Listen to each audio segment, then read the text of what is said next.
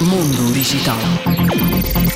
Foi batido um novo recorde pela SpaceX em relação à reutilização de foguetes.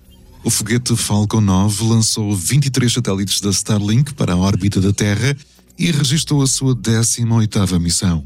Segundo Elon Musk, fundador da SpaceX, sempre foi prioridade a reutilização de hardware nos voos espaciais, considerando essencial para que no futuro seja possível o envio de materiais e astronautas para colonizar o planeta Marte. Mundo Digital.